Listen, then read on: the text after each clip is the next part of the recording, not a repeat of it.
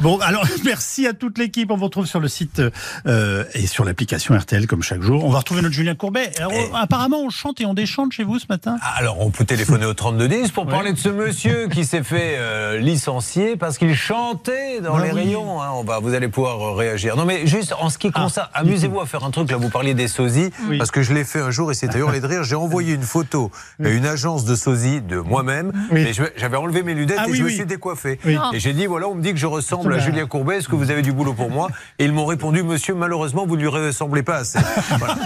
Et c'était vraiment moi. Et amusez-vous à le faire. Vous allez C'est une voir, agence qu'il faut absolument Ah oui, oui. recommander. ouais.